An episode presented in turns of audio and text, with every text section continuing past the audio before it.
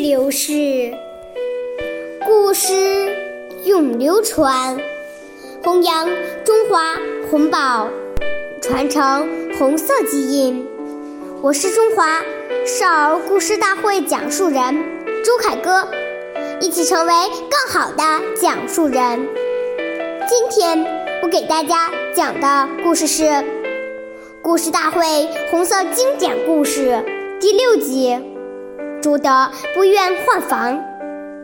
今天我给大家讲一个开国领袖朱德爷爷的故事。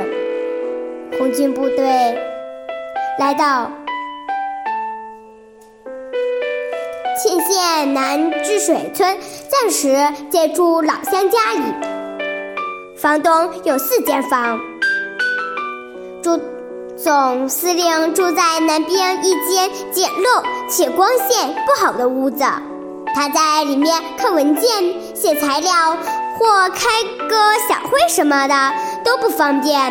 警卫人员便想跟老乡换一间好的，可猪爷爷坚决不肯，说这间房子就很好。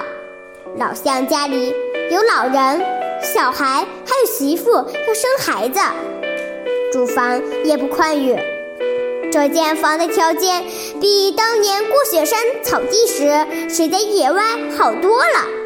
朱德爷爷还通过这件事教育官兵、人民、军队对老乡不能要这要那，而要时刻想着为人民谋福利。